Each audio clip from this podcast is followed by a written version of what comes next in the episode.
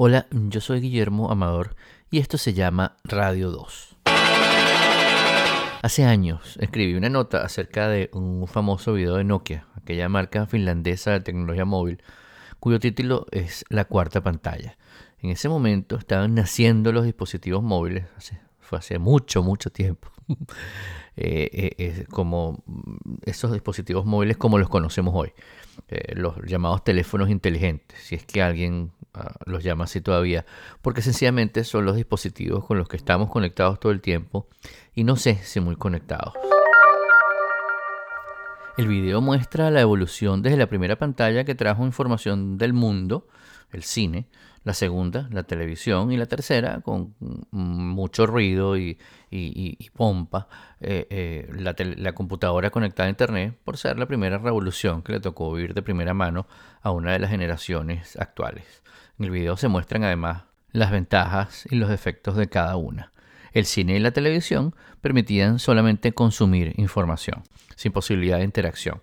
Ahora bien, con la masificación de las redes sociales y los dispositivos móviles, la televisión social es una realidad y, es una realidad que ya desplaza a los famosos índices Nielsen de audiencia en Estados Unidos. De hecho, hay índices Nielsen para eh, televisión social, ¿no? para televisión que, que, compartimos a través de redes sociales.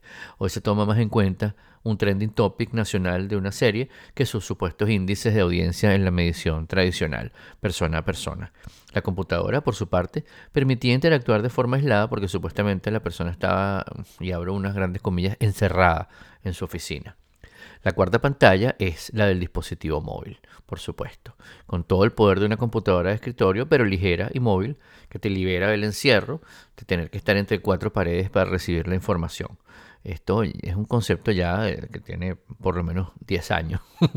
la, conectividad móvil permite a una persona ir a la calle, pasear, tomar vino con sus amigos mientras espera ese importante mensaje de la empresa, estar en la playa con la familia, leerles un chiste que puso algún humorista en su cuenta en Twitter, estar en un concierto y compartir con, tu familia en otro país una foto en Instagram en ese mismo momento. La promesa era, y sigue siendo, conexión con el mundo en vivo, en tiempo real, todo el tiempo. La idea de la cuarta pantalla emociona, sin, no cabe duda.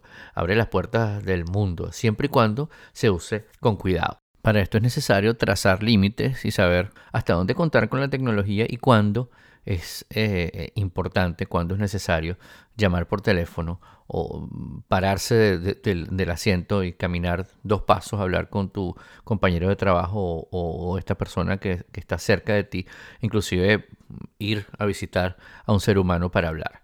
La tecnología es, por supuesto, una herramienta para conectarse con otros seres humanos, pero no eh, para sustituirlos. Sentir simpatía por alguien, compasión y ternura no es algo que una máquina pueda llegar a experimentar, por avanzada que sea, por muy cómoda que pueda ser, por muy desarrollado que sea la inteligencia artificial. Ah, hay gente que todo el día envía correos, mensajes de texto, tweets y demás, pero es incapaz de mantener una conversación con otra persona, de comunicarse con otras personas.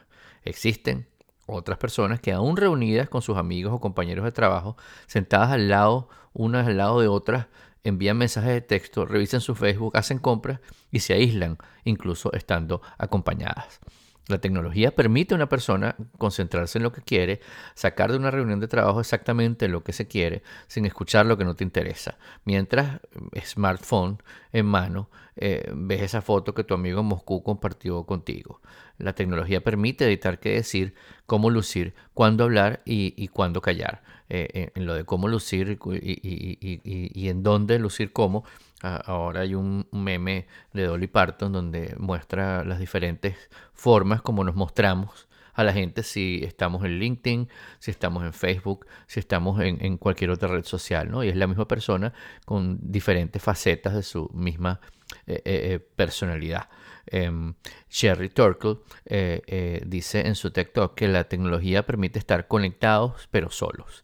Habla de personas que se refugian en las máquinas, en su dispositivo móvil, en su computadora, para aislarse de una sociedad que les da miedo, que no entienden, que han aprendido a evadir con la comunicación digital.